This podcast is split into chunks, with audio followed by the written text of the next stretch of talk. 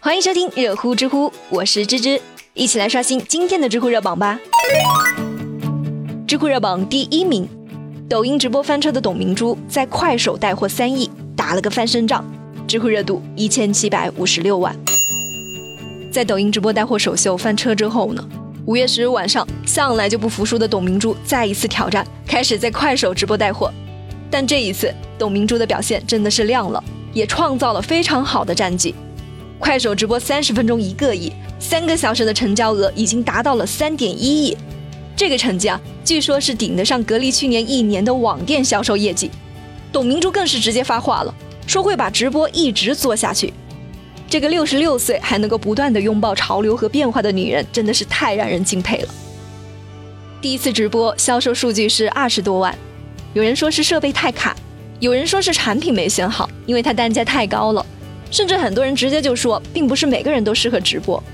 这一次呢，董明珠团队做了复盘，也做好了足够的准备，在很多细节上都做了改变。首先，直播场地就直接装潢成了厨房的样板间，在演示产品的时候呢，因为有了生活化的场景，也让观众更加的有代入感，更加的有说服力。其次，产品也亲民了很多。这一次呢，是以生活中常见的小家电为主，比如说电饭煲呀、榨汁机等等，价格也有了很大的优惠。另外啊，专业的事情还是要交给专业的人做。这一次全程呢，董明珠只是在直播间出现了半个小时，专心的讲解她的产品，其余的时间都是交给主持人在控场，在带节奏。成功果然是需要不断的尝试的。你看啊，就连董明珠这样牛逼的企业家，也是需要不断的复盘和摸索，更何况是我们普通人呢？当然啊，也有人说，这会不会是格力在拼尽全力来成就这一次战役？这到底有没有可持续性？在我看来啊，从零到一没做好是失败，可是当一真正的建立起来了，虽然说以后的数据可能不一定每次都很漂亮，但是它建立了一个与用户交流的窗口，长期的流量阵地至少是有了，这就是最重要的，值得钦佩的企业家向他学习。知乎热榜第二名。如何看待中学老师五一兼职送外卖引发争议，被迫辞职？知乎热度一千三百四十五万。最近，四川通江的一名老师在五一假期兼职送外卖的事情，就引发了网友的争议。有些网友就表示质疑了，说是老师忙于送外卖会影响本职工作，是不务正业的表现。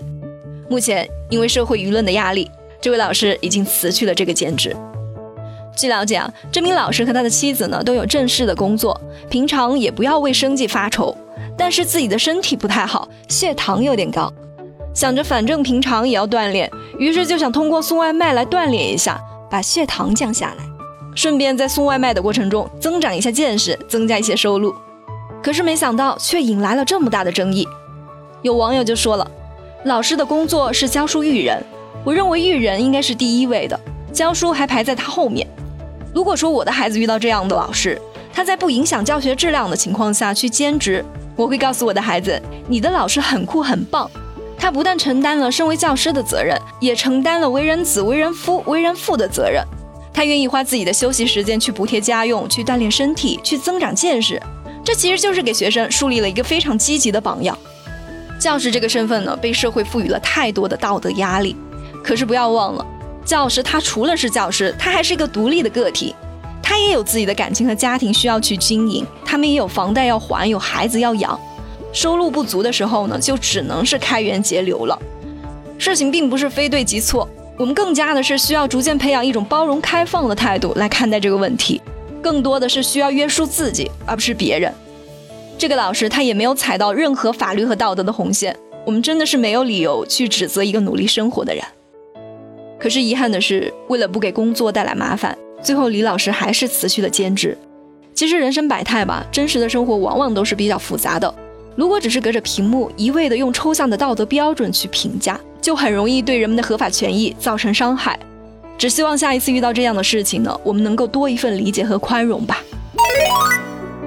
知乎热榜第三名，六级伤残军人拿军残证购买半价票，却遭到了乘务员的辱骂。知乎热度六百七十八万。五月四号上午，一位受伤退伍的军人何先生呢，就在吉林省的乌拉街乘坐大客车回去。买票的时候呢，何先生就拿出了残疾军人证，希望能够享受到半价票，并且把事先就准备好的五块钱递给了乘务员。可是让人没想到的是，乘务员直接就拒绝了，说何先生这个残疾军人证不好使，他们不受理。何先生跟他们争取了一下，乘务员也知道自己没有理，才勉强的收下了这五块钱。可是呢，他却拒绝给票据，还说出了一连串难以入耳的话：活不起你就别活。都说男儿有泪不轻弹，可这个曾经为了保家卫国流过血的何先生，听到这些话之后呢，也是忍不住流下了眼泪。很多网友看到这个视频之后呢，都表示心里真的是堵得慌，真的是想帮何先生给骂回去。这简直是太讽刺了！你努力要保护的人，却在嘲笑挖苦你，说活不起就别活。何先生既然拿到了残疾军人证，这就表示他是因公或者是因战而受伤的，这就应该得到我们的尊重。如果没有他们用自己的生命去保家卫国，我们能过上这么安定富足的日子吗？你们还能平静地坐在这个车里面吗？有网友就说，或许这个人的大客车呢也是自己承包的，乘务员也是他们家的，人家赚钱也不容易嘛，大家也要相互理解一下。可是现在谁的生活又不辛苦呢？这并不是出口伤人的理由啊！你至少可以跟何先生解释说自己跑车不容易，可不可以不要半价？不至于把人家骂到委屈落泪呀！而且伤残军人证乘车优惠规定的初衷呢，也并不是仅仅为了给他们省几个钱。而是要形成尊重军人，特别是尊重和善待残疾军人的社会风气。当然啊，现在也确实有一些假冒军人办理假的军残证去坐车办事，企图享受一些优惠政策。对于这种现象呢，有关部门一定要严查，以免破坏军人在大家心目中的印象。这件事情的后续来了，经过调查核实，这个事情基本是属实的，已经对吉林市的这两家客运公司进行了行政处罚。对于涉事的乘务员呢，客运公司已经对他进行了教育处罚和离岗培训。也要求了企业向何先生当面进行道歉，并取得他的谅解。好了，有趣有料尽在知乎，我是芝芝，我们明天见啦。